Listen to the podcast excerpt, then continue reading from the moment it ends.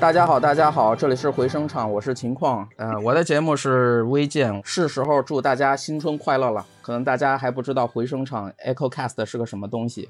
但是没关系，我们自己 也没有捋明白。但是呢，听完这期大连环节目，你就更不明白了。不管怎么说，我们现在也有八档节目，这是我们第一次全聚一块儿给大家做点不一样的节目，主要是想整一点这个节庆的热闹、喜庆、欢快的氛围。你甚至可以听到 Y4 Jazz 讲笑话，等等等等。我们请到了回声厂旗下的主播，还有这个资深听众。呃，我算资深听众吧。资深听众先介绍啊。对，请请我们的请我们的衣食父母。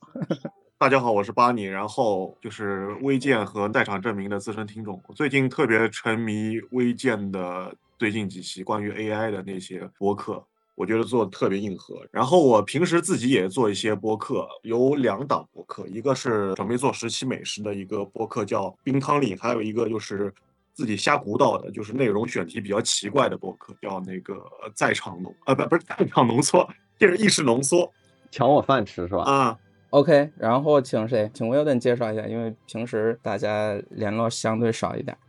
啊，好的，大家好，我是不在，嗯，不是不在。我是我是比较好的 Wilden 我靠，Wilden 老师听那个不在场那一期，我一下没转过来。我我得表达一下我的敬仰之情。米粥特别喜欢别想好，谢谢谢谢，已经表达过非常多次。呃，老板好，大家好，然后我是王大为，然后目前是城市瞭望塔的主播。那么之前也跟呃好朋友合作搭档了那个大兔公园系列播客。那么希望大家就是都能来多多关注，多多收听。大为一上感觉变成了年会，对不起，本人这个官腔有点重啊。大为那个城市瞭望塔蛮好听的，比较建筑学的那种，相对来说比较垂直一点的吧。但其实也聊的话题都还是就是跟城市啊这些相关。之前跟大为一块儿我们做过那个 City Walk，还有那个丑建筑嘛。对对对对对。OK，豪哥。哎，大家好，我是宇豪，我是在场证明的主播，我是米粥，然后我是那个别想好的粉丝，完了我是播客的呃 w i f Jazz 主播吧，呃，我们是那个生存在夹缝中的音乐播客，其他的最近也在做的一个是因为这不是有娃了嘛，有娃了在打算做一个这个亲子类的播客，但是 那还有点早。还没到预产期呢，预产期是八月份，所以先带拉着先做吧啊！提前祝福，先铺垫一下。名字想好了吗？你说播客的名字还是孩子的名字？孩子的名字，其实一样，其实一样，其实一样。播客的，我，我老婆不是叫 Tuti 吗？我叫米粥嘛。然后他们说我孩子的英文名字可以叫 Tumi 啊，可以，Tumi 直接就卖包了啊。呃，对，对，就其实播客和孩子名字是一样的，叫叫万万。万万想不到，嗯，博客叫万万想不到，对，可以可以，恭喜恭喜恭喜，常来，恭喜恭喜谢谢。对，这是我们新春的第一个大喜事儿，回声场今年最大项目，厂二代啊，厂二代。OK，好，谢谢大家介绍。那个，因为这期节目咱们人比较多，我们是用线上会议软件录制的，所以音质会比平时节目稍微弱一点点，也请大家见谅。但是咱们主要听个热闹，听个响，对吧？希望大家 开心，春节快乐。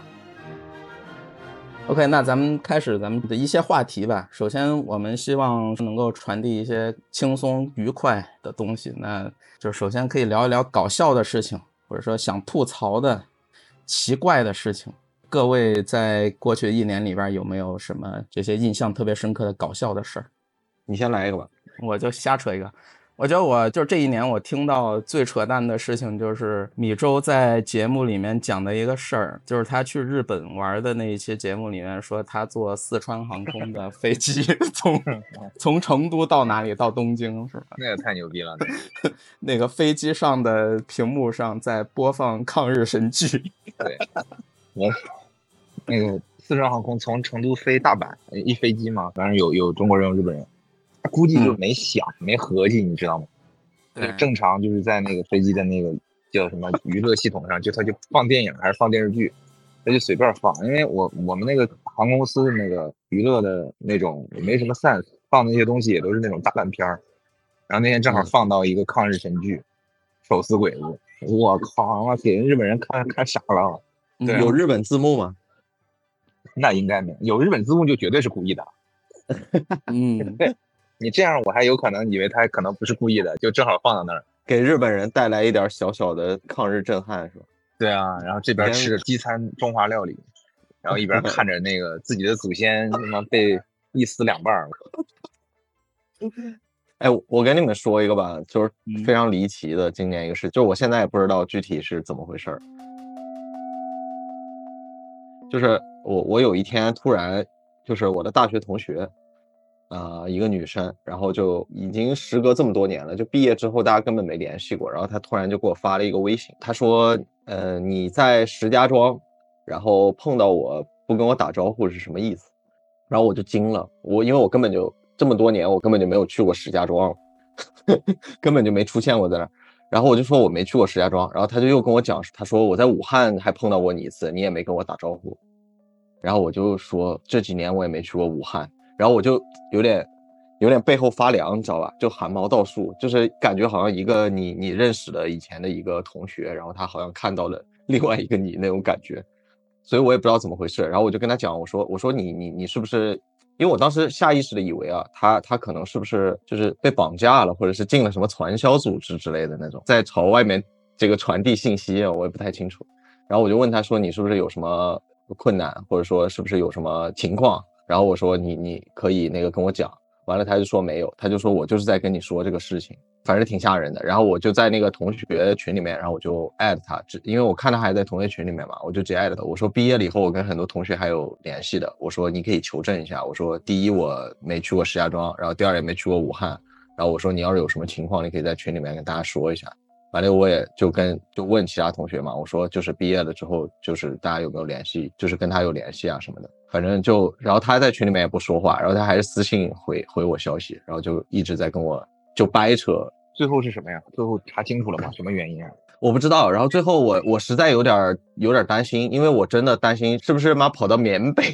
被绑了还是怎么回事儿？我我就很你还问人家是不是被绑架？你你说他没有没有没有他能说他是吗？没有，我没有直接在微信上问，就是我担心这个事情嘛。然后后面我就想来想去，我说要不然打个电话吧，我就直接给他微信打电话，然后他就压了，然后打了三个他都压了，然后后面我又打，过了可能过了可能大概几个小时吧，我又给他打，然后他接起来了，然后我我说我说具体怎么什么情况，他说他说没事，他说一点误会，然后就是你知道吧，就是跟那个表情一样，我有我的难处，你别管，我操，就那种感觉。他就是想他就是想听听你的声音而已。最后他就说他没事，我说你确定你没事吗？他说没事没事，他说就是一点误会。完了以后就他就又把电话压了，反正到最后我也没搞清楚怎么回事，反正蛮瘆人的。就反正今年我感觉嘛最离奇的一个事情。主要是哪里人？我山西的，山西说挂电话说压电话的。呃，对我们说压电话或者呃挂也行吧，都一样。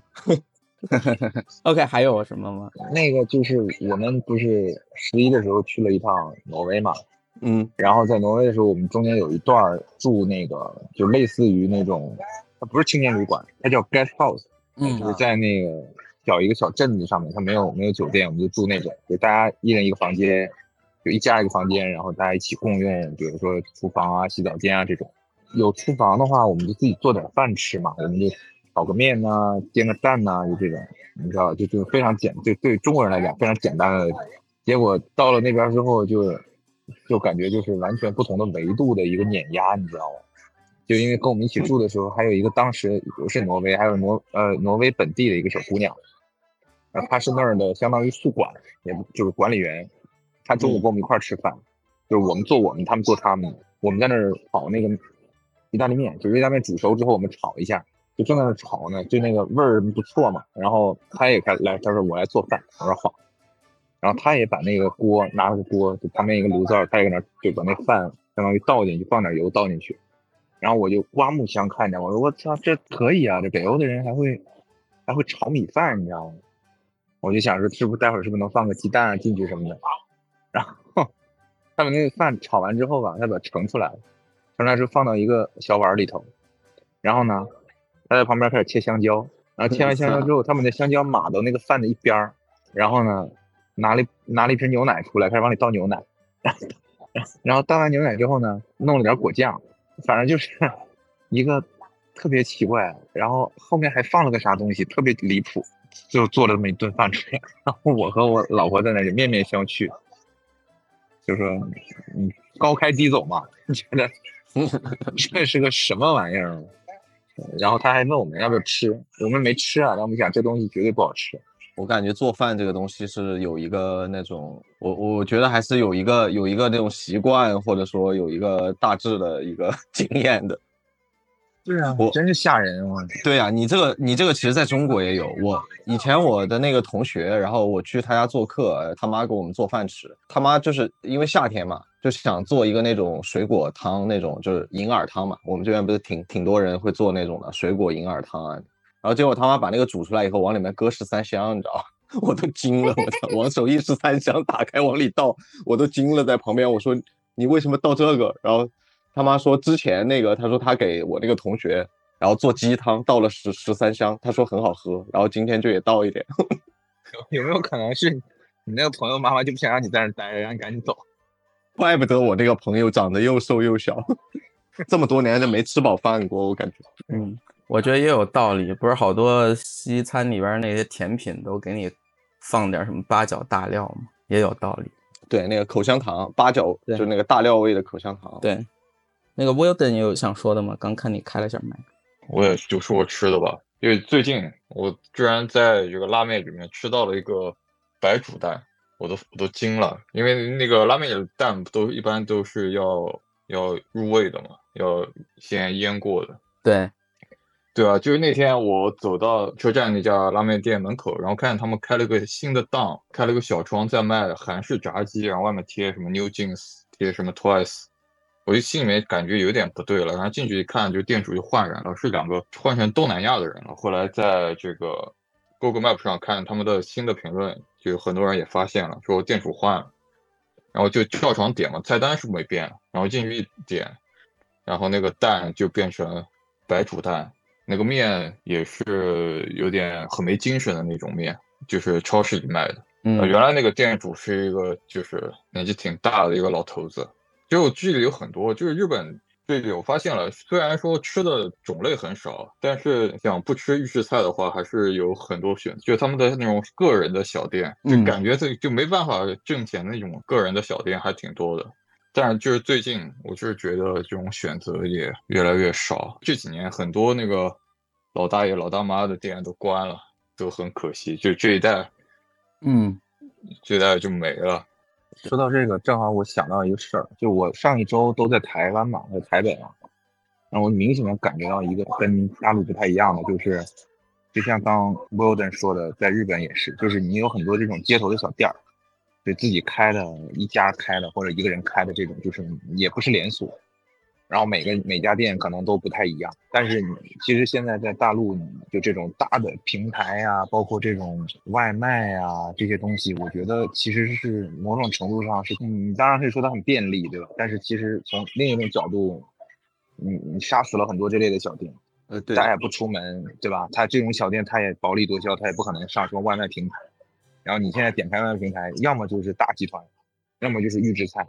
要么就是烤串、麻辣烫，就就没有什么特点。其实谁来，你比如说，其实你融入一个城市最简单的方式就是开个小餐饮馆。我把我家乡的美食我带到这里来，这是最简单的。但是现在这条路其实是封死。就我记得我刚来上海那会儿，然后还有一些那种大的菜市场，然后他还会卖一点点自己做的那种小摊儿，会卖一点什么卤肉啊，或者说什么饼，就是什么葱油饼啊之类那种东西。然后现在也很少了，就是我之前住曹阳那边，就是曹阳新村那边，曹阳铁道市场嘛，然后现在也拆掉了。就反正现在这种东西，我感觉国内基本上没有没有太大的生存空间了。这个我最近在看装修嘛，然后也没有也不是什么特别有意思的事情，就是一个一个很小的一个观察。我在这周我分别逛了两家宜家嘛，一个是北蔡的宜家，一个是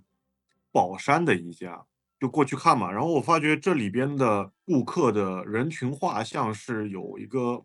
很大的差异的。宝山那边的宜家里边的很多顾客都是宝山人，第一点，他的年龄结构上偏大；第二点，就你看他们去逛的这个家庭的一个家庭结构有点区别，就是普遍的比较上年纪，北蔡的宜家呢，我加一点个人想象吧，我觉得他们就很多家庭都是那种，嗯，程序员，然后然后有两个小孩儿这样的。我感觉就是上海的，就是不同的区域，它的一个人群的一个差异性会在变得，我不知道这个感觉对不对啊？我感觉变得越来越大了。有一定道理啊，嗯因为它那个根据产业政策的话，现在每个区押宝的一些主流产业虽然有重复，但还是有一定的偏向。再加上城区就是老市区内部的一些拆迁，几个中环到外环的区域，一直到郊区的区，有几个若干个大型的这种住区，就是来安置这些人。所以说，确实不同板块差异就是挺大的。其实从上海开始有这个城市开始，它的区域板块分化就很大，只不过那会儿分化是产生在市区内部，现在市区就是呃内环以内的部分基本上已经拉得很平了，相对来说平了啊。呃，尤其浦西内环这边，但是它的这种差异化其实就会外溢嘛，其实也是一种老的历史的某种错位的延续。这个就像就是最近很火的那个电视剧《繁花》里面嘛，然后那个范志毅问那个汪小姐嘛，说你是哪里人？她说那个我是虹口的，虹口小汪。然后她说范志毅是哪里人？没记错的话，应该是那个杨浦那边的，对吧？那个范志毅演的那个角色，对的，嗯，对，我再说一个那个轻松愉快搞笑的。我十一月去日本玩，然后在东京瞎溜达，真的那天溜达了很远，可能走了七八公里，从那个东京市中心的皇居走走走走到了日比谷公园。一开始也没什么计划，反正就想溜达去看看。然后发现里面有一个那种集市，那种临时的，就各种摊位，有卖花的、卖吃的，还有一些文艺活动。然后突然看到有一个摊位在教写书法、书道，但是那个摊位的人都是一些老头老太太，可以理解为是日本书法家协会啥。我就凑过去在那儿看，然后他们就跟我打招呼说：“你要写吗？”我说：“可以写写，可以试一下。”我跟他们说我是中国人，稍微学过一点，他们就给了我一纸一笔，然后我就写。写完他们就在那哇啊，好厉害，score 之类的，然后 就拿着那个我写那东西就跟他们合影。好，我就说，哎呦，非常感谢，非常开心，就说我从小学的东西，我跑那么远，在这儿还有人，你们以另外一种方式去发展传统文化，说了七七八八，准备走了，突然一老太太叫住我，哎哎，三百块，嗯什么鬼啊？三百元，他说这个你写一次要给三百块钱，要给三百日元。呃当时我又怎么说呢？感觉又很震惊，但是又觉得又很搞笑。就是你知道那种感觉，就像突然你从一个中日传统文化交流大使的身份，突然变成了一个消费者，就掏了三百块钱给了。有一种那个日和漫画的感觉。对，就那个反转，嗯，那个反转有点趣味。中日文化交流是要付出代价的。对，对，那还让你白交流呢？交流也是有成本的。哎，对，我突然想起一个特别离谱的东西，可以说一下。就是我前两天不是在清迈嘛，然后清迈有很多那个寺庙，然后有一个寺庙就是还最近这几年还挺火的，叫银庙，就是它据说它那个庙是全部用那个银子然后修起来的。去了以后一看，确实也发现有点就是银光闪闪的吧。然后那银庙其实还挺震撼的，我觉得挺漂亮的。就就我刚一去的时候，感觉因为它那种形制也是挺清迈当地的那种，会比那个就是泰国南部的更精致一点更秀气一点那种。然后我就在里面转，然后我就就拖鞋进里面去看嘛。然后我就发现它那地板也是银子做的，然后就是它那个地板上有很多浮雕，然后我就看它雕的是什么东西，然后我就看到雕了很多英文，就是它其实是个世界地图，然后有什么 Africa 呀，就是雕了很多那种英文的东西，然后有地图什么，然后我就在上面看看看，就边走边看嘛，就发现甚至雕了一个飞碟，然后里面有外星人，然后我当时就觉得这庙有点东西。从那个里面出来以后，就是因为它整座庙它的那个建筑的那个外立面上面也也有很多浮雕嘛，然后我就一点点看，然后我发现它那个一圈是那个就是人类一些什么历史的那种大事件的那个记载，然后我就从从头开始看嘛，然后有什么。它一个泰国的那个佛庙，然后外面雕了很多什么雅典的什么一些事件呐、然后还有一些什么欧洲的一些事件，然后等到就是整个这一圈转完了以后，最离谱的是，在那个整个这一圈最末尾雕的是一个泰国的那个，就是一个佛陀，然后他那光芒万丈，然后然后在他的下面是一堆漫威英雄，然后有那个蜘蛛侠呀，然后什么钢铁侠之类的，我就觉得太魔幻了。然后有拍照就是我有拍啊，有拍。我当时还有在群里面给大家分享一下，然后这个庙反正还挺绝的。呃，它有一座古庙，然后我是前一天去的，有一座古庙，然后那庙其实特别清静，然后我就在里面打盹嘛，然后我就靠着柱子有点迷糊，然后结果旁边那个庙旁边是个学校，正好到了那个学校可能课间的时候，然后我就坐在一个那种很古老的庙子里面，你知道吧？就那个氛围很 peace，然后有那个香的那个味道啊什么的，然后也很昏暗，然后结果突然外面课间操，然后就在放那个欧美流行金曲，就是你坐在一个古庙里面，然后听到外面是流行金曲，然后我就感觉就是还挺神奇的，某种程度上有点像泰国的一种隐喻吧，我感觉就那种感觉，对对对，还挺有意思的，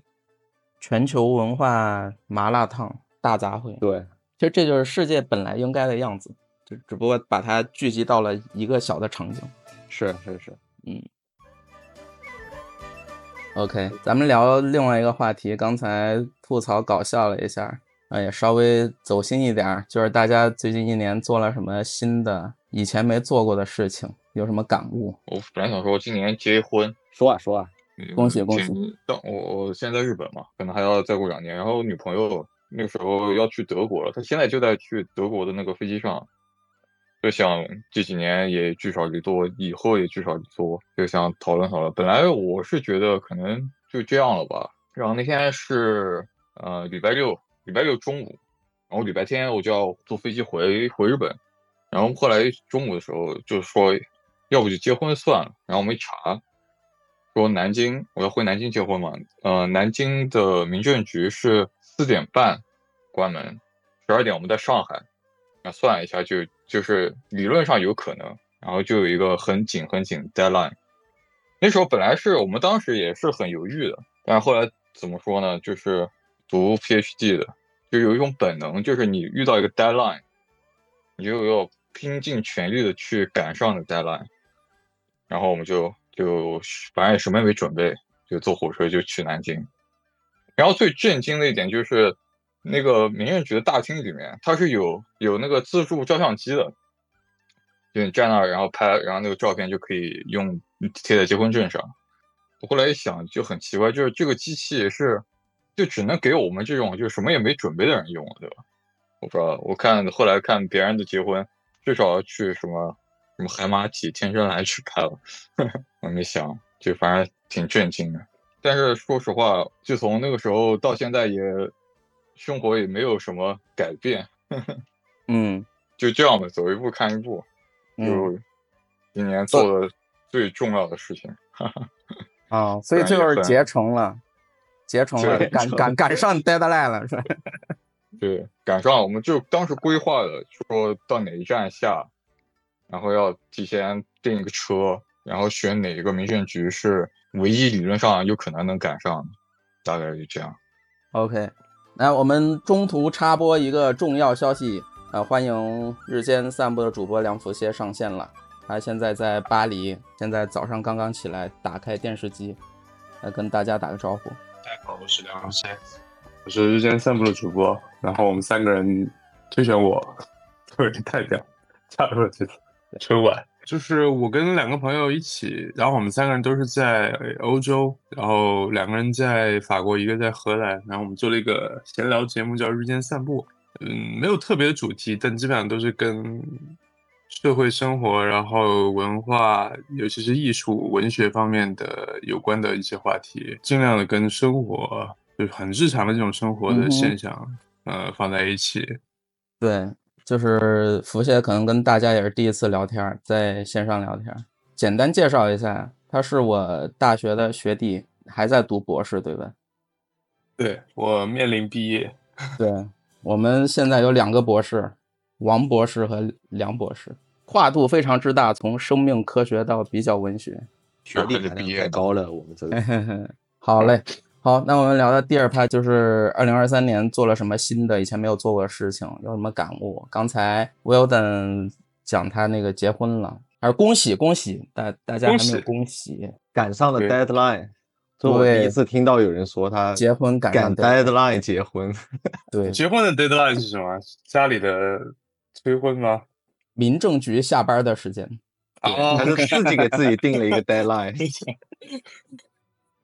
OK，很具体。祝你们百年好合。那现在 Weldon，你和你老婆就是在两地是吧？一个在日本，一个在德国。哎，对的，我我们也基本上没跟别人说这事儿，非常奇怪，非常尴尬。爸妈知道吗？爸妈也不知道，不知道是这样的，就是我们来不及了嘛，私奔了我。打我打了一个电话给我爸妈，就是让他把户口本带到火车站，然后我们当时拿着我的户口本我们就走了。我老婆是她的户口本在她身上，我们是领完证了，爸妈才知道。所以你这个就是某种程度上的私奔嘛，然后只不过没有奔到一个地方去，新时代哦私奔。差不多，反正是，我估计老爸妈来送户口本，知道怎么回事了，不然谁没事带着户口本，对吧？然后也不是我爸妈他们很信任我的，就我说什么他们不多问。蛮好的。太牛了，我马上要干一件从来没干过的事情，嗯，我现在等车，我准备从香港坐大巴回珠海，就走那个港珠澳大桥，我觉得还是挺激动的。感受一下中国基建狂魔的魅力，对啊，来一点小小的震撼。我不知道能看到什么。我来的比较早，我座位号是零一，我不知道坐在哪里。我估计坐在司机后面就什么也看不见了。多少钱一张票啊？我是在网上买的是二百二人民币，但是好像买贵了。我看有人说几十块钱就能买，但我不知道是不是一个东西。反正我是花了二几十。公里对吧？哦对对，其实不远，四十五分钟的车程嘛。对可能车不一样，你那个车是四轮的，几十块是三轮的，有可能。不是两轮就行。你说到这个，你说到三轮，我有一个特别搞笑的事儿，我要分享一下。就是我有一朋友，他这两天出差去巴西，一个朋友系列，嗯，他去他去巴西，然后他去之前我就跟他说，我说巴西治安可不好了，你反正凡事多留个心眼儿，多小心一点儿。然后他是去出差嘛，他在圣保罗下飞机，然后从圣保罗坐车去，嗯，他那个公司巴西分公司的所在地，在就是旁边一个小城，车程大概四十分钟。当地的同事找了一个司机去接他，然后我说好，然后过了一会儿就没聊了嘛，然后又过了一个多小时，我就问他，我说到了吗？那是否安全？他说轮子掉了一个，变滑板车轮子掉了一个。他说轮子掉了一个。我说那咋办呢？修吗？他说轮子找不到了，没法修了。我说那你这个开三轮车呀？我说得亏你还是一轮胎公司的，他是一德国轮胎公司的。嗯，他说他说不是，我是说我拉杆箱的轮子掉了一个。我说你这个可以写到你的脱口秀脚本里了。你这个跟那个什么拉不动就滚差不多啊。上大学的时候，大学大一新生对吧？去接大一新生，一个学长，然后 那个小姑娘那那个箱子超级沉，然后跟那学长拉起来很费劲，就抬提起来很费劲。然后那小姑娘看那个学长提着那么费劲，她跟学长说：“你骑不动就滚吧。”然后，然后那学长就很尴尬。对然后那小姑娘说：“哦，我是说箱子，你提不动就滚。这是这是你脱口秀的段子吗？”都是段子都是段子。哦，对，忘了跟大家补充一下，米粥也是一个脱口秀演员，爱爱爱好者，爱好者，还真是。少爷真少爷。OK，还有啥说的吗？去年做了什么新鲜事儿？看到这个选题，我还专门去翻了一下我的朋友圈，因为我是一个嗯朋友圈话很多的人。其实最大的目的是让我自己，比如说一年之后或者几年之后，知道我这一年到底干了一件什么事情。然后我翻了一下，发现我去年的朋友圈跟我前年的朋友圈没有什么区别，就是每年好像都在做同样的事情。哦，但我枯今天燥的读博生活是吧？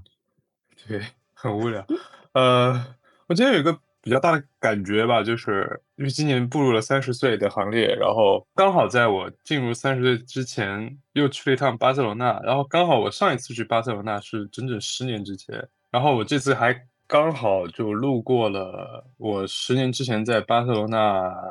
很喜欢的一个地方。那那天早上是在。呃，就是巴塞罗那主教座堂的旁边的一个巷子里面，然后我从旁边过，那天朝霞的光线刚好就是很金色的这样打过来，然后有个街头的一个歌手吧，就在那边弹吉他，其实还挺冷的，在大早上在那弹吉他，然后唱歌。我当时就录了一个视频，因为我觉得他唱的很好，然后就从那条巷子这样镜头这样移过来，然后我那天从那过，我就觉得特别眼熟，然后一看就是正好那天他唱歌的那个地方。然后我就打开我当时 Instagram 发在 Instagram 上面，翻了好久，翻到十年之前 的那个视频，借朋友的手机，然后拍了一张这样类似对比的这个照片。我当时觉得，嗯，啊，就是你不觉得，如果你不看那个日期，你真的不觉得那个是十年之前？因为十年前我上大学嘛，然后大一这样子。对。但是你一看视频，这个数字往那一比，你觉得天哪！就是这十年我干嘛了？这十年怎么回事？然后我觉得我跟十年前没有什么太大区别，也是。然后就像我刚刚说的，每一年都在做一样的事情，但是我又会发现，好像每一年都有一点点新的东西，就是一点点啊，就是小到你都不能意识到，或者说小到你都没法在年终总结的时候把它讲出来，说啊，我今年做了一个很大的改变。但就是这些很小很小的事情，然后一年一年累积，就发现，哎，好像确实跟十年前、十年之前不一样了。然后你还必须要在这样的一个对比的这种情况里面，你才能发现，要不然你真的觉得，哎，我好像就一直这样没有变，就在三十岁之前的感感悟。对，而且现在会非常容易发现，以前拍的那些喜欢的照片，一看都是七八年前的了。就时间过得好快，这种感觉尤其明显。然后苹果的那个相册不是有个？我觉得很残忍的一个功能，就是一年前的今天，时不时给你推一下。哎，对的，自己还给你生成一个小动画哦。一打开来就潸然了一下。没事，你才刚三十嘛，你过两年变化就大了，腰更痛了，腿更瘸了，记忆力更减退了，会发现有很大的变化。嗯。但他们都跟我说，就是你可能刚刚三十岁，一三十一、三十二的时候可能会有点焦虑，等你到了三十五、三十六的时候，你就坦然了，因为你的下一波是四十，然后你是这一波里最年轻的。呃，对，反正我其实没什么感觉，我也今年都三十二了，哎，三十哦，对，二四年了，三十二了。你怎么自己多少岁都记不清楚了？呃，不不，因为刚过年嘛，刚过年嘛，就算是三十二了嘛。但但我感觉好像也没啥变化。就我今年可能最大的变化就是，就是跟你一样吧，离职了嘛，然后没有在一个所谓的很稳定的一个这种怎么讲呢，社会范式里面生活了吧。不过我觉得就是对于我来讲，可能也是比较新鲜的一个体验，就是呃，因为其实之前虽然说我也还也也还算是不是那么常规的那种人吧，但是但是整体来讲，肯定还是在一个比较成熟的这种呃社会框架里面的生活嘛，就是读书啊，然后出国啊。要回国找工作啊，在工作里面，然后上班，呃，晋升什么，对吧？加薪什么之类的。那今年就是，反正没在做这些东西了，就感觉还是有很多心态上的不一样。很多事情可能我觉得是一个，甚至是一个价值排序的东西吧。就以前可能更重要的价值排序反而是，比方说要把眼前的事情做好啊，然后就是要要要把工作弄好啊，或者说要把这个书读好啊，考试要拿个好分数啊，然后比方年底。业绩要漂亮啊，要要拿一点年终奖啊什么的，然后再用这个钱去规划新一年，对吧？就现在可能价值排序上更多关注的是一些呃自己生活上的事情吧，因为反正钱也赚不到了，就只能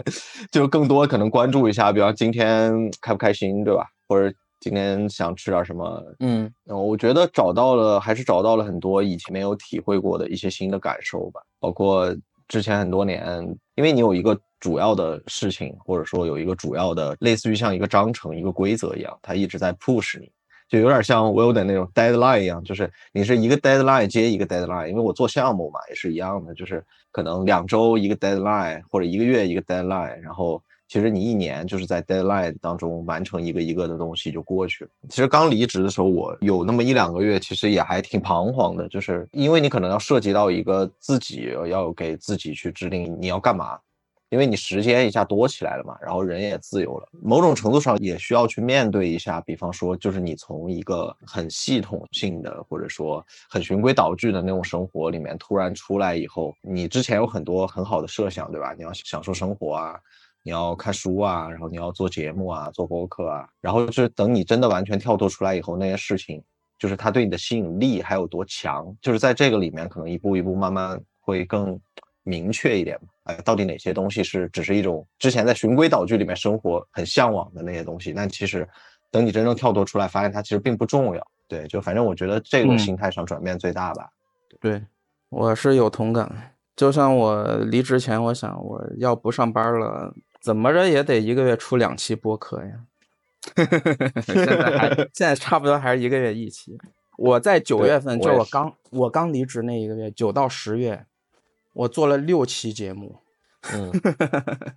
微见三期，声音切片一 期，跑火车两期。对，但这个是过个圈一圈。但是过了那个时候之后呢，其实我对这个依然是很有热情的，但我想的更多的是我如何更综合的去考虑节目的整体质量的提升，就是因为我现在我有更多时间，这个频率怎么给它排布的更规律一点儿，让听友们可以有一个更舒服的收听的习惯，嗯。所以频率暂时还没有很明显的提升，但是我觉得我现在选题规划已经做了三四个了，而且推进都还比较顺畅，一个月两更应该是可以的。最近，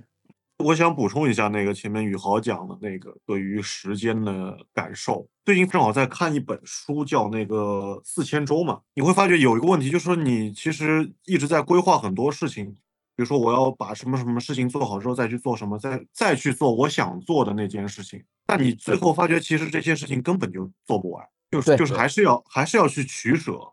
对但这个取舍的动作其实是很痛苦的。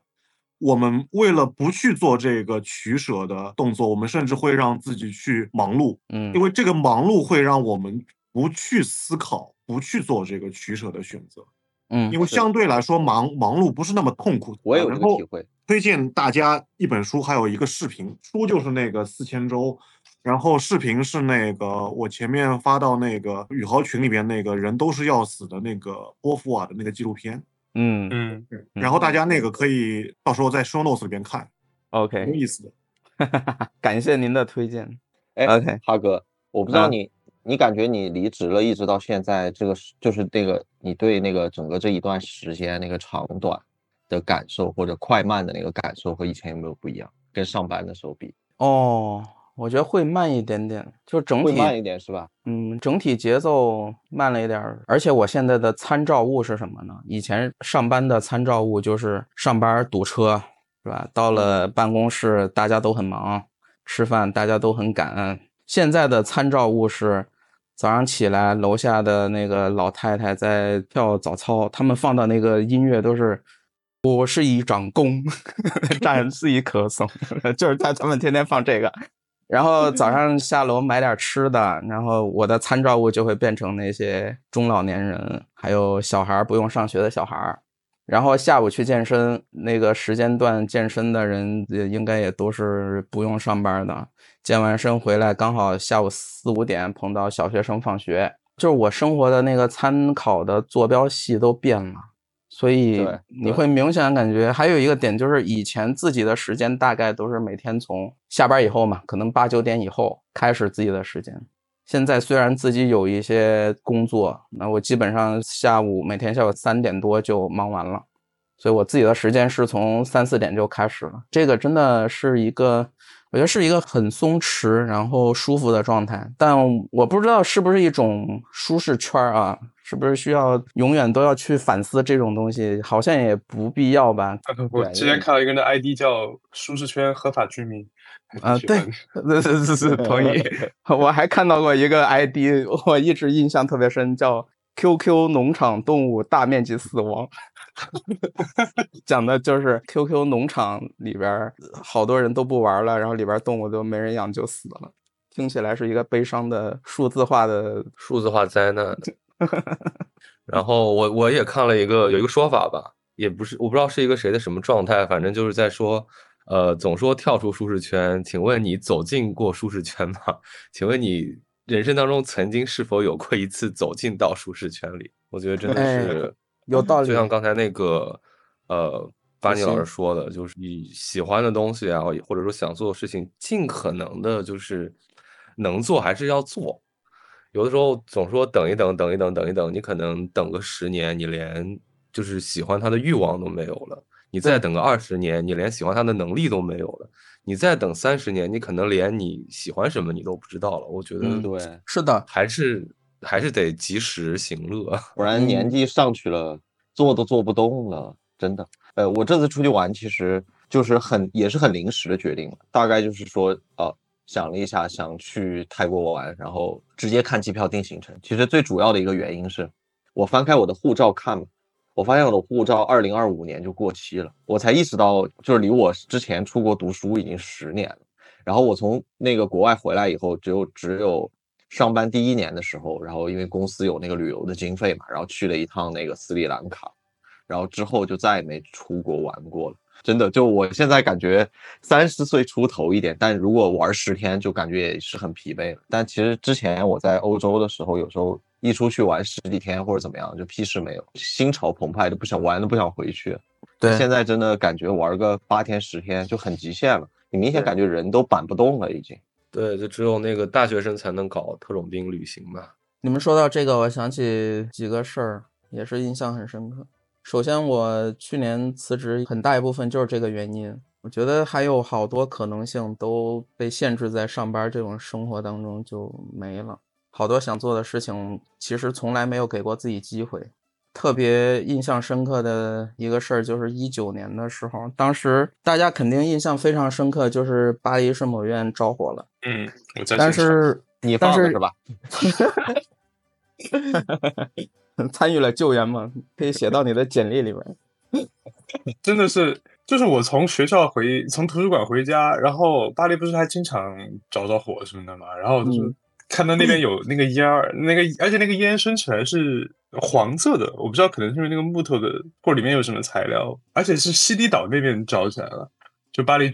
中间的那个塞纳河中间那个岛，我说哇，那地方着火不得了，结果怎么也没有想到是巴黎圣母院烧起来了。然后那天晚上我们好几个人就跑到那个河边，因为他不能上岛了嘛，就在河边去看。哇，然后那个场景还挺震撼的，就是你看到一个你从小，然后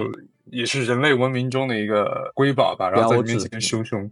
熊熊燃烧的那个样子，而且那个场景，当时我不知道大家有没有在有没有在那个新闻上看到那个场景啊，就是看因为它是那个最高的尖塔木质尖塔烧起来，然后整个砸到砸到那个屋顶里面了嘛，然后也就是说，它最后是在圣母院里面烧起来的。那大家知道那个赫德式教堂不是有两个大的花窗玻璃吗？然后你会看到，我当时突然有个莫名其妙的感觉，就像那个圣母院的那屋顶已经塌了嘛，然后剩下两周围的那个墙壁，有一种好像一个大火锅的感觉，从那个花窗玻璃里面就透出来那种熊熊燃烧的烈火，你会感觉有点像小时候看《猫和老鼠》那个地狱的那个场景，就那个地裂开一条缝，然后里面有火光透出来的那种感觉。然后旁边的那个法国人就在唱圣母经，边唱边哭，然后我在那边听他们唱，我也不我也不是教徒，但是我觉得莫名其妙，然后就有点想流眼泪。然后这时候旁边有个人过来，然后送过一送给我一串那个念珠，羊肉串就 是去火堆旁边烤肉吧。刚烤过来是吧？对，反正还挺震惊的。对，然后其实那一年巴黎圣母院着火之后，又过了几个月，就两三个月呗。那个琉球就是冲绳的琉球首里城也着火了。就那个地方是我从我上高中开始我就特别想去的地方，就嗯是以前古代琉球王国的皇宫，因为嗯我特别喜欢那种历史文化融合的那种地方，一直想去，但是一直自己给自己找各种借口，拖延、懒惰。就是一九年的四月份，我其实有一个机会，就是当时我换过一次工作，我中间那段时间，我其实我在辞职之前，我就在想，我可能可以利用这个时间，我去冲绳玩一下，但是还是那次还是没有去。过了几个月，就看到琉球首里城也着火了。这个事情虽然说跟巴黎圣母院着火相比，好像反响要稍微小一些，但是对我自己内心的那个震动是更大的。但是好在就是去年十一月去日本，就终于去了，那边在重建，然后日本的那些仿古建筑的设计制造看起来还挺专业的。他们搭了一个非常大的一个棚子，就是有点像一个车间一样，就把那个主宫殿全部封起来，然后里边的人都在用机器切个木头搭建。虽然说没有看到那个它最原始或者说最完整的那一面，但是也登到了那个城里面最高的地方去看到那个大海。总算是就是这些事情是在我决定辞职之后，终于有勇气去做一下。还有一个分享就是 Coldplay 有一首歌叫《A Rush of Blood to the Head》，就是他写这首歌的动机背景，就是当他们目睹二零零一年的时候飞机去撞了世贸大楼，然后当时他们从电视上看到那个大楼轰然倒塌。所有的电视都在转播这个画面，他们当时就觉得人生中真的有很多事情，你想到了就要赶紧去做。确实是这样，我感觉那个就跟 Barney 说的，很多时候就是生活的惯性很强，然后我们其实也不愿意，其实，在那个惯性里面，相对来讲也不是舒适圈了，就在那个惯性里面，你会比较省力嘛，对吧？就是有时候不想逆着那个东西来做。就你说的那个，我觉得确实是，就别说出去玩了。我之前前几年上班的时候，有有两年年假都没有休，就基本上三百六十五天，除了周末可能在家休息休息、逛逛街什么的，剩下时间发现都是在这个办公室里面，面对同一台电脑和同样的几个同事和老板，然后就过了一年，就这样。对我之前几乎也就是没有几乎，就是从来没休过年假，上班的时候。唯独今年就是因为得了新冠，我把那些假全都请了。嗯，你们真的是模范员工哎！开玩笑，我们都是我们是纯牛马，纯牛马。但是羡慕你们现在已经重获自由，从那个牛马变成了野马。虽然外头这个草草量不一定，但是总归还是拥有了自由。啊，是这意思。只要你能某种程度上接受贫穷，快乐就来了。对对对对，然后我我就是那个过去这一年还在继续在在苟着在做牛马的一个一个牛马吧，然后本职工作就像那个宇豪刚讲的，就是它确实有一个巨大的惯性，就是你很难在里头有一个有一个 gap 的一个契机，就是你想要逃离一会儿啊，或者说。因为因为有的时候是这样，就是有些工作呢，也不是说你就特别恨它，只不过呢，就是有点太多了，就像你吃饭吃顶了一样，就我能不能先别吃它，我能不能先先去换一个思维，或者换一个时空，或者换一种生活，就让我先透口气，比如说透个一周两周的。但是这种事儿在目前的这种几乎百分之九十五的工作都办不到。但是其中呢，就是有一次出差，我觉得勉强能算吧，能算一种新体验。就是那次是出了最远的差，到了印尼一个很偏远的一个岛屿，叫做苏拉维西岛。就是如果是那个《流浪地球》的粉丝，肯定知道这个地点，就是做装那个行星发动机的地方，就有点类似于就是国内的一些矿区，就是大西北也好，或者怎么样也好，就是一种热带的荒芜的感觉。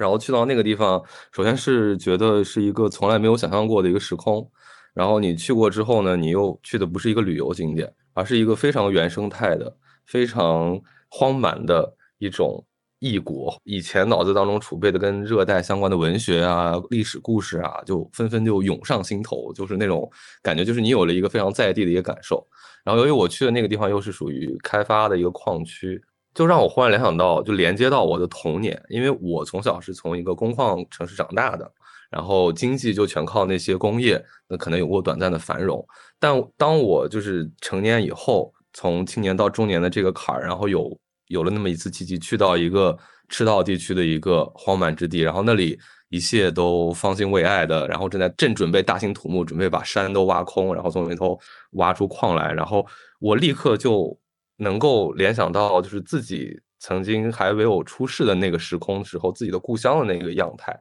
那个城市是怎么样从荒漠当中涌现出来的，然后四面八方涌来那么多年轻人，然后驱动这个城市的发展，然后我就能够立刻联想到，呃，晚上的时候在那边，在在赤道的印尼看到荒岛上那些在工厂当中进出的那些工人，然后立刻就联想到，哎，自己的呃父辈们。是不是就是这样拓荒出来的？是不是也经历过这样非常呃荒凉，但是又非常野蛮生长的那样的一个时代？这个就给我感触非常深。最后两天的时候是回到了印尼首都，也就是雅加达，然后给我雅加达的又是给我另外一种时空的置换。这儿说一些非常感性的话，就是就是我在雅加达，就一方面就像你们说的，就是它有那种世界文化麻辣烫的感觉，就它跟泰国那种混搭感是非常像的，就是东洋西洋的东西他全都要，呃，就给我一种非常混乱，然后又非常生机勃勃的样态，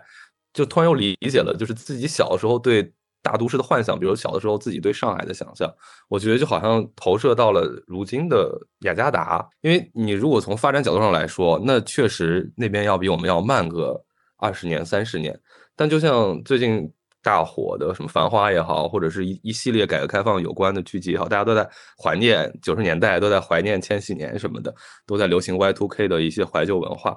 就我就在想，我们比人家领先二三十年，是不是也意味着我们提前二三十年进入到了某种时代追忆，或者是某种时代落寞当中？而人家那边正好是正当年呢？就所以我去到那边，我看到那些非常脏乱的贫民窟，然后贫民窟旁边插着巨大的一个新建的高楼什么的。就很像是在上海还没有整治街道，还没有进行什么城市美化运动的时候，上海还很穷的时候，呃，就是还在还在非常大开国门，然后让所有外面的东西涌进来的时候的那种感觉，就非常相似，就感觉就是说追忆到了某个哎过去的那种现场，走出去也好，或者说能够利用身边的一些机会，能够换一个时空也好，这样呢，总会给你强大惯性当中的生活带来一点不一样。带来一点思考，这种思考比你闷在自己的轨迹当中自己去想要来的要更更意想不到。这次出去玩有一个很强烈的感受，其实可能跟大为的会有点像。我刚去到那个泰国的时候，就是刚去的是曼谷嘛。说实话，肯定你没办法说在现代化程度哈，或者某些城市建设方面，你没办法拿它去跟上海啊，或者说什么东京啊、纽约啊这些地方去比，那肯定是不现实的，肯定还是要差很多吧。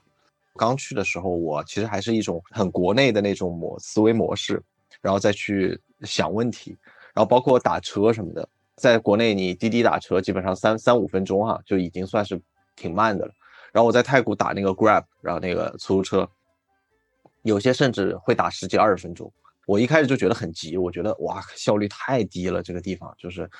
所有东西都很慢，你会一开始有点不适应，因为你还是在一个中国的那种。呃，速度哈，或者说那种时间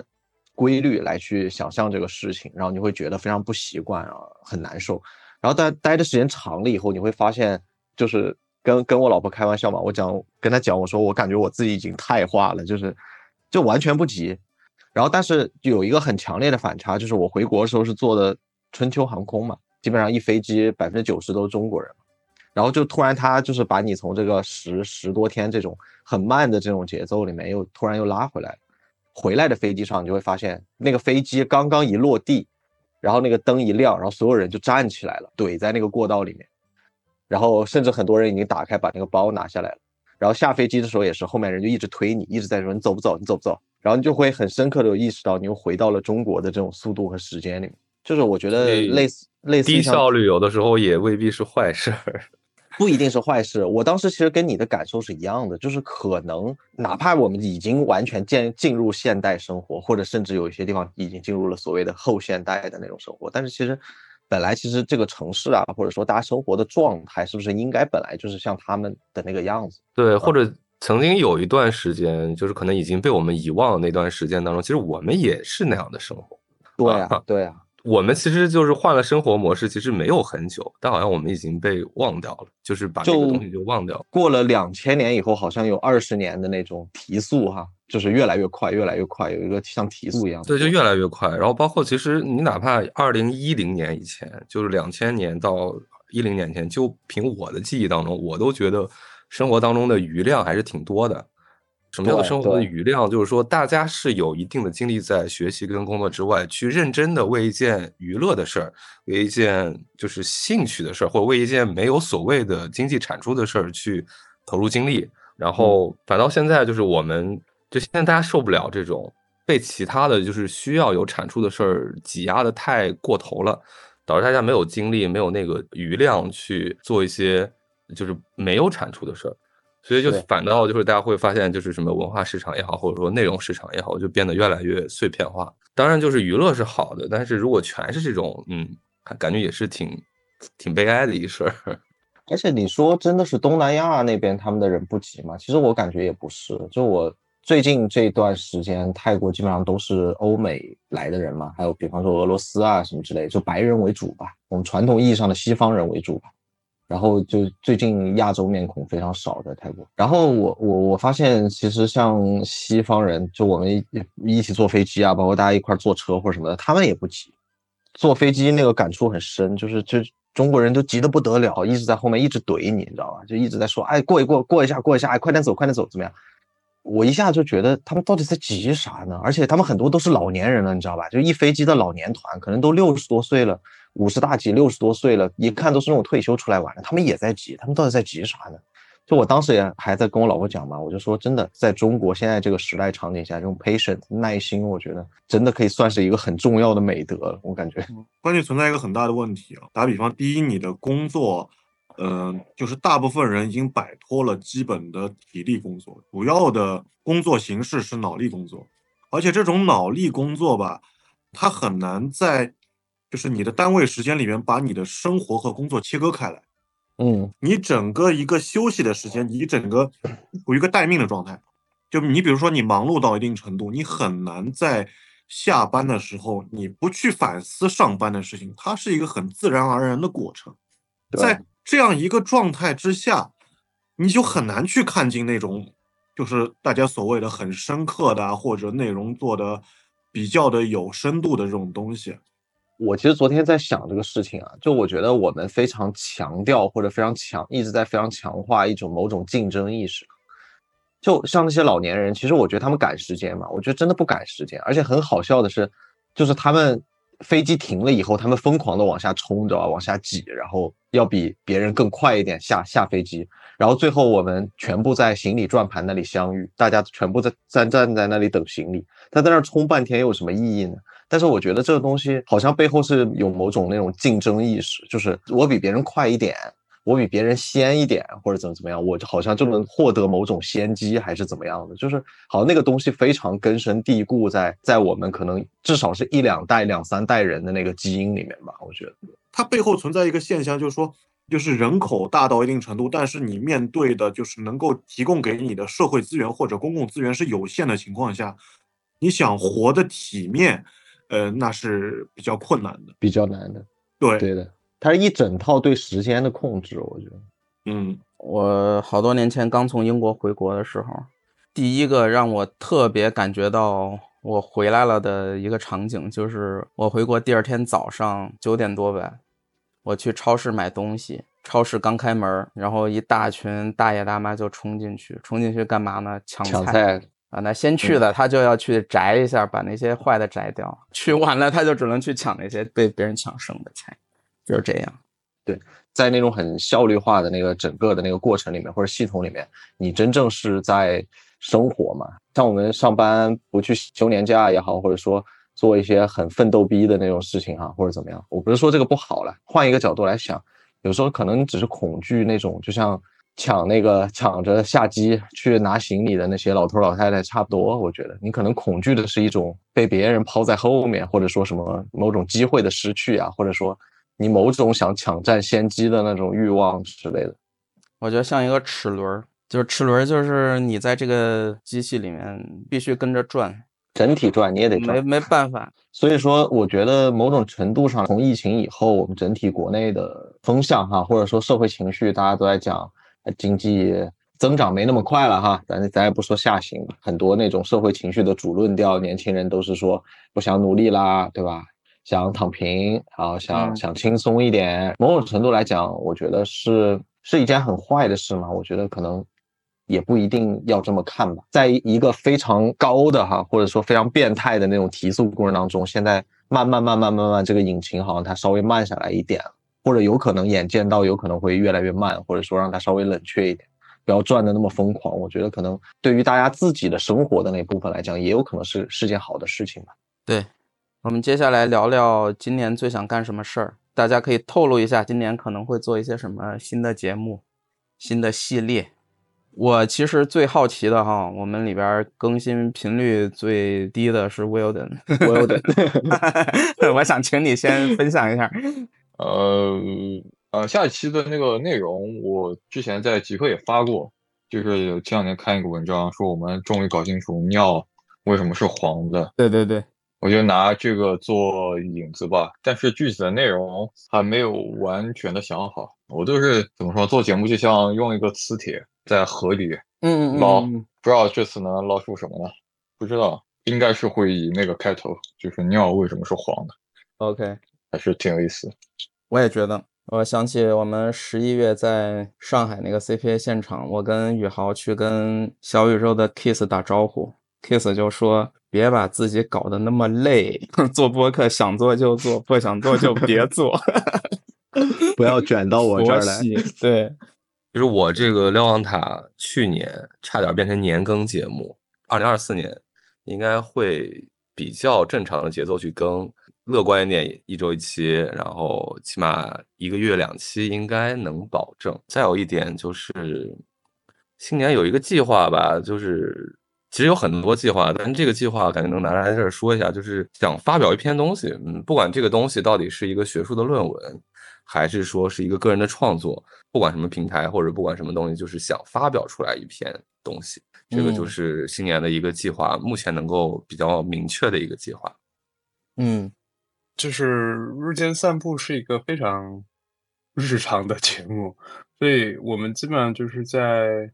日常生活里面，比如说看到一个有趣的点，可能就会拿出来说，哎，我们要不要聊聊这个？嗯哼所，以我觉得就像之前聊舒适圈，或者是我们聊到这些话题的时候，我的那种想法就是，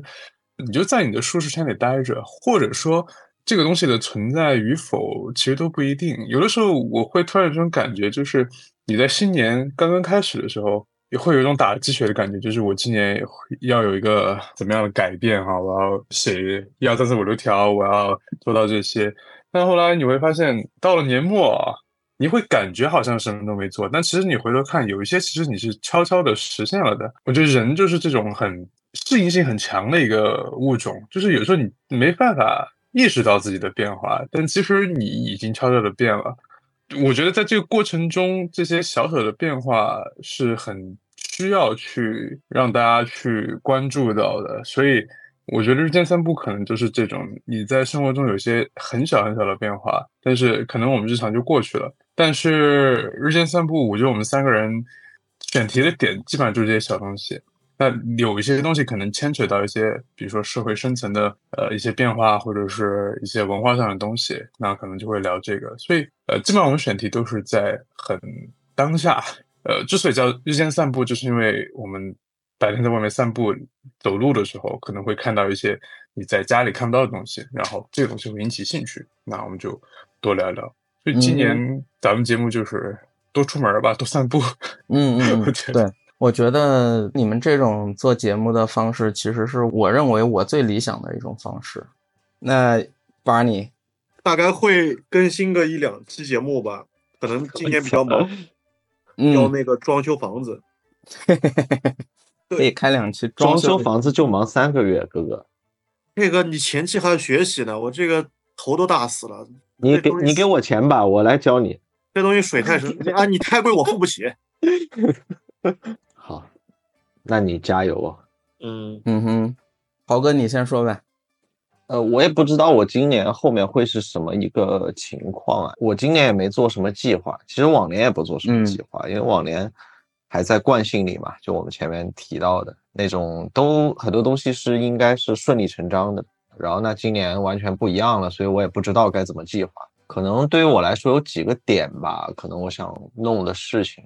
一个是播客这一块肯定还是要会比较陆续稳定的更新吧，最少一个月一期，呃，应该是没有太大问题。最理想可能能做到一个，比方说十五期左右的一个样子，我觉得应该还是比较 OK 的。因为去年做了十三期嘛，还是十四期哦。另外一方面的话，就也说了嘛，就是可能会想做一个新的系列，然后聊一些大家平常可能会经常提到的一些词吧，尤其这些词可能在秀场型的那种软件里面，比方说小红书啊、Instagram 啊什么之类的，大家都会提的很多。但是可能这些词大家具体来讲又不知道它究竟是什么样的东西，呃，我觉得这个是可能我新一年比较想做的一个系列吧。然后这个系列应该也都会比较偏单口为主，我会尽量还是把它讲的更深入浅出、有意思一些吧。然后其他那个包括一些场所啊，一些东西也会更新。然后还有一个东西就是今年可能也是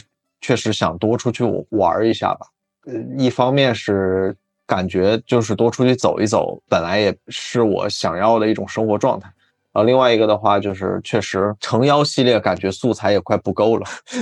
之前一直也都在聊那个欧洲的一些城市吧，今年可能想去去，比方说东南亚、台湾，比方说日本之类这些地方，然后就是其实也都没怎么都没去过，感受一下吧。我觉得今年还希望诚邀能做一些非欧洲的城市吧，就看能不能行吧。啊，对，然后能行。对，反正差不多是这样吧。然后自己的生活方面，或者说就事业方面，就再看喽。我现在也不太确定，但我觉得也问题不大。之前也会有一段时间有点焦虑，觉得一直这样飘着是不是不稳定啊？是不是怎么怎么样？这，但我现在其实想明白一个问题了，就是。呃，因为我周围也有大量的朋友啊，然后同事啊或者什么的，比方说被裁员呐，然后或者说离职啊，然后面临一些什么各种各样的困难吧。但是我其实我现在就在想这个事情啊，其实最重要的所谓的那个稳定哈，是是一种持续生活能力吧，就是对于我来说。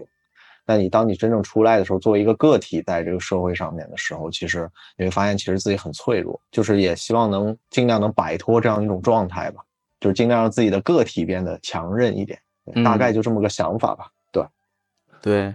我也是。我的话，微健也是打算今年多做一点吧。我会经常碰到一些情境，就是别人一说：“哦，听说你辞职了，是去全职做播客吗？”我说：“不是，不是，不是，当然不是。”有好多人这么问我。对，我就会跟他们说：“不是，也有自己别的生意在做。”但是我还是觉得说，既然我都已经辞职了。或者说这种自由职业的身份了。如果说我今年在播客这一方面做的东西和去年没太大变化的话，我可能会觉得有点惋惜吧。所以我还是希望说能够多做一点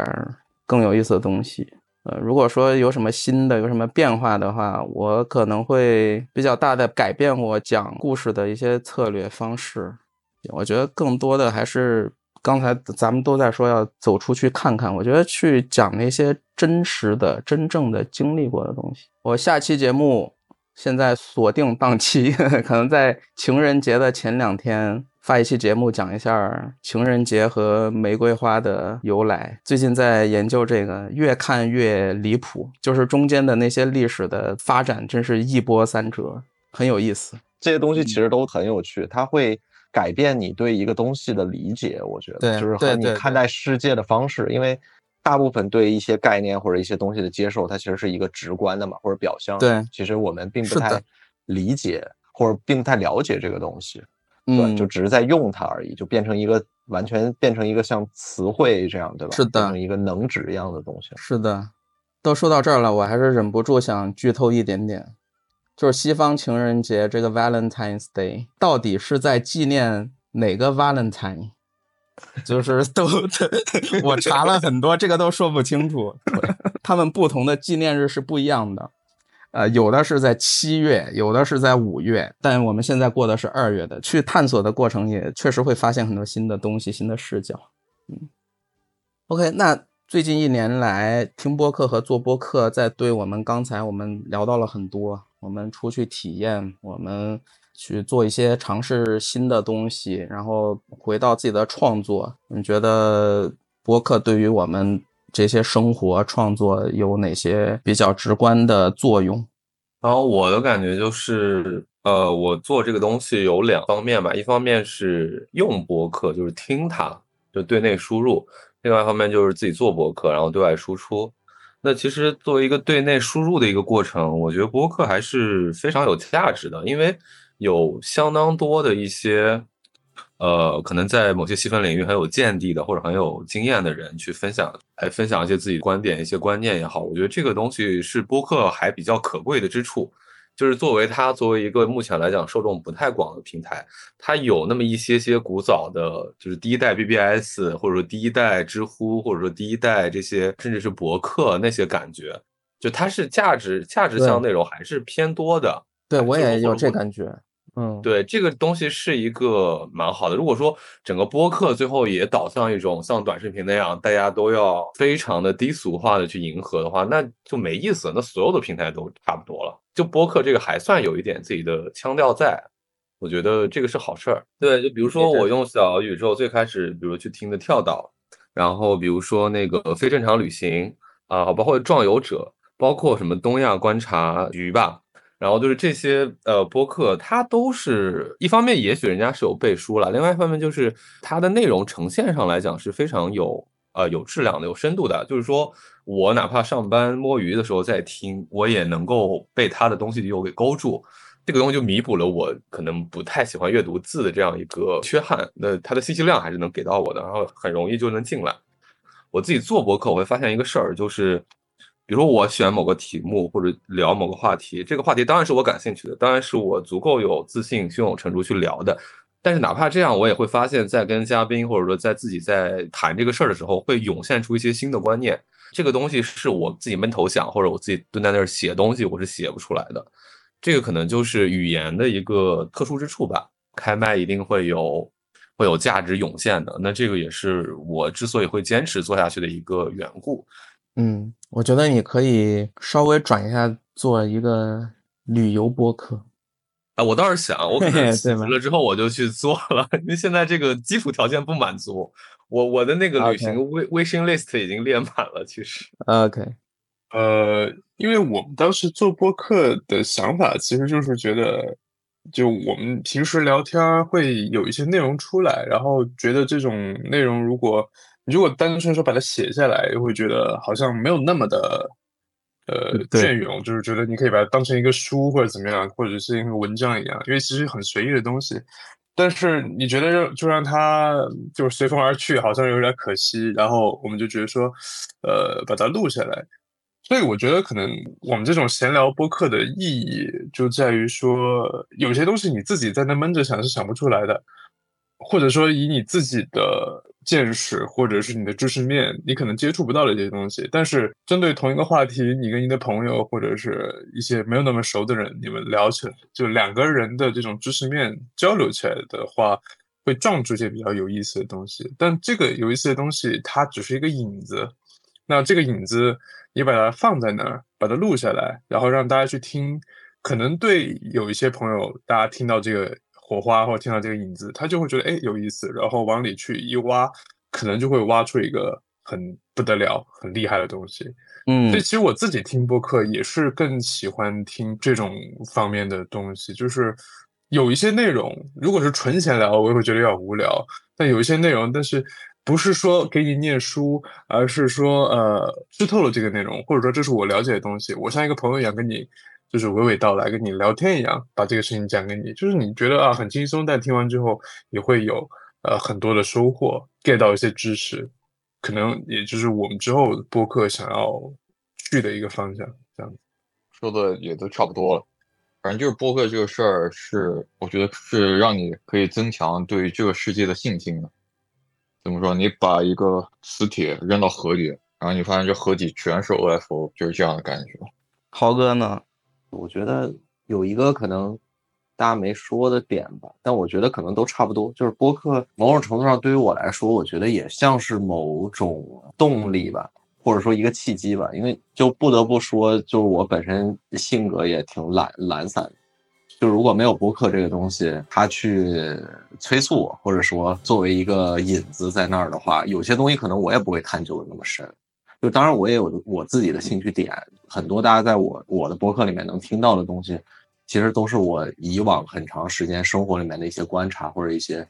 那种我自己感兴趣的点，有些可能是荒谬的，有有些可能是啊好像听起来挺高大上的或者怎么样，但其实都是一些我自己会关注的东西吧。但是如果没有播客的话，可能我也不会再细心的再去把它研究一遍，然后甚至整理一下。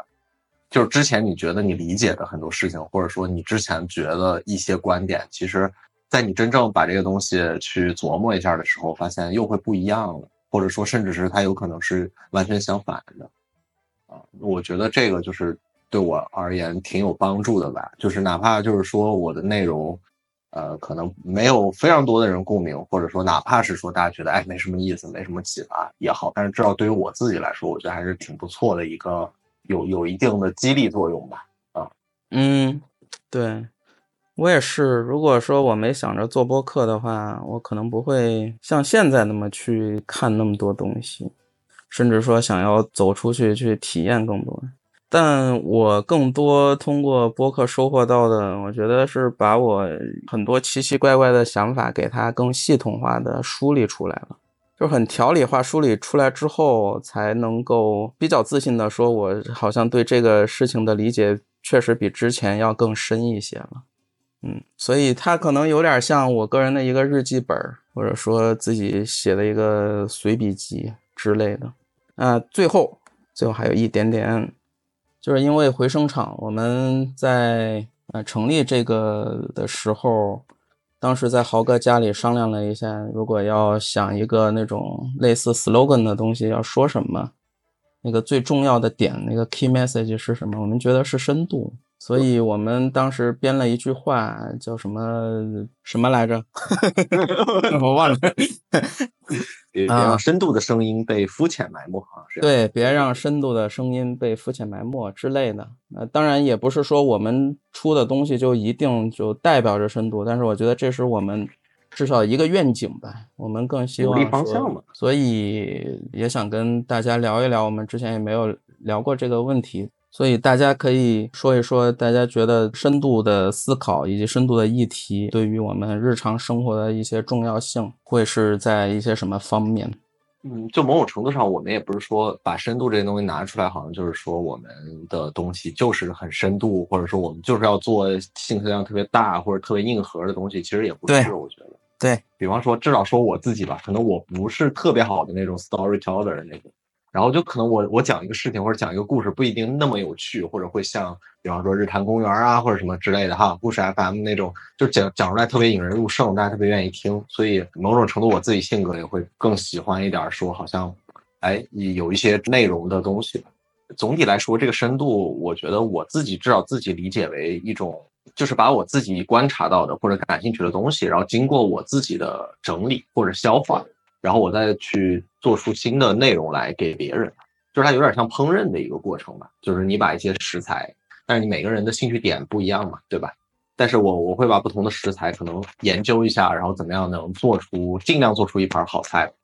对，就是就这个，我觉得可能是我对深度的理解吧，或者说我对那种比方说拿来主义的或者照搬的或者什么之类的，因为这种东西我觉得现在也太多太多了，看的已经有点反胃了。对。就我至少可以保证我自我的很多东西可能是经过我的整理、理解、消化，然后又呈现出来新的东西，也有一些可能是自己非常原创的一些感受。嗯，对，我觉得这个就是一个我对深度的一个理解吧。然后某种程度上来讲，我觉得这个东西你说生活里不需要吗？我觉得肯定需要啊。就是 所谓的知识这个东西，其实很多时候只是种信息啦。你就就跟以前我们上学时候上课一样。你把那个老师讲的那些知识点记在本上，其实有个屁用，对吧？除了只能应付考试，其实他在生活里面根本没有实际的应用场景。但是你如果真的理解这个东西了以后，就是它经过你自己的一个过程以后，我觉得它才能成为你生活的一部分吧，或者成为你人的这一部分。嗯。而但是你整个综观来讲，其实我们就是被这些东西一点一点一点改变了。那。就是现在大家，当然我不想聊那些 cliche 啊，那什么控制论啊什么的。但是你反面来讲，就如果说我们对于信息的接收、消化，对于知识的理解、感受，然后包括所谓的观点，都是拿来主义式的，或者说那种别人呈现给你的，然后像预制菜一样的，就如果是这种方式的话，我觉得确实长远来讲很难逃离某种，对吧？就是大家都不喜欢的那种所谓的什么异化也好、驯化也好，或者什么之类的哈。我深度这些东西只是个很抽象的形容词嘛，但具体具体你对深度是怎么理解的？就是至少在我这儿，我觉得它是一个非常个人化的，就是你你真正去认真的去思考和理解过的那些信息和知识，然后它慢慢的会一点点塑造你这么一个过程。嗯，对。而且我从你说的里面，我能感受到你能提供的深度，其实是一种最大的诚意。能想到的所有你觉得好的东西，精挑细选、打磨之后再呈现给大家。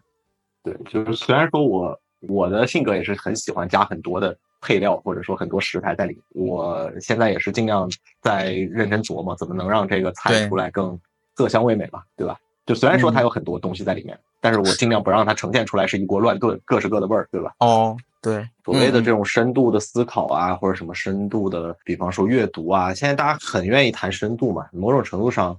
可能是因为我们现在大家共识很多东西都太肤浅了。但是真正的深度是啥？我觉得你要换句话来说，这个真正的深度究竟对于你来说是什么？可能这个也需要你深度的思考一下，或对，者或者个人理解一下。对，我想就是接着那个宇豪的那个话茬讲啊，就是我觉得深度不深度存在一个很重要的一个前置条件，对于大部分普通人来说，我觉得在这个时代比较重要的一个素养，一个就是对于媒体的一个媒体素养，还有一个就是对于信息的一个审美，建立一个 information infrastructure，就是类似于像个人信息源的一个设置。不要接受一些就是同质化的信息，最好让这些信息源变得相对的更异质化一点。哪怕这些信息在你往常的一个审美里面，你觉得它是很刺耳，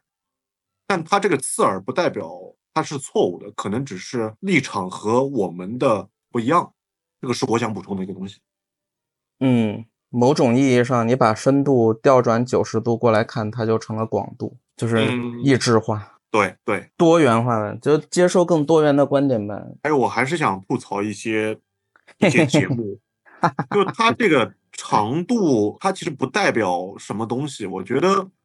最主要打个比方，我们去听播客或者看一些就是长视频之类的，我们看的其实是私货。嗯某种程度上，我们去听一个创作者或者去看一些创作者的作品，就是去看他的词汇，就是去看他这种基于他的生命经验和这些呃书本的知识结合起来的一些独特的东西。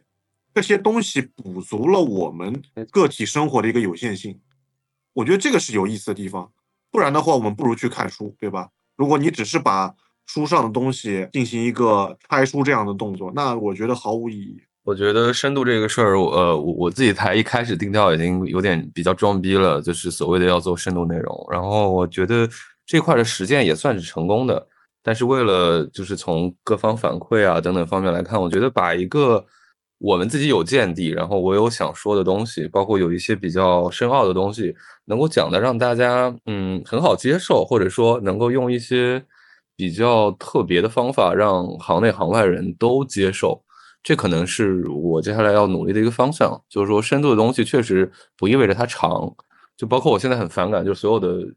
内容都要视频化，但往往很多时候可能一张图能说明白的事儿，它非要浪费我七八十秒钟或者是几分钟。我觉得当中深度一方面是你自己内容的一个厚度，另外一方面就是你的传达度吧，这两个东西就都要兼顾到，才能达到一个理想的内容的一个状态。哎，对你这个说的我挺认同的，因为我自己一开始也是想去做深度的东西，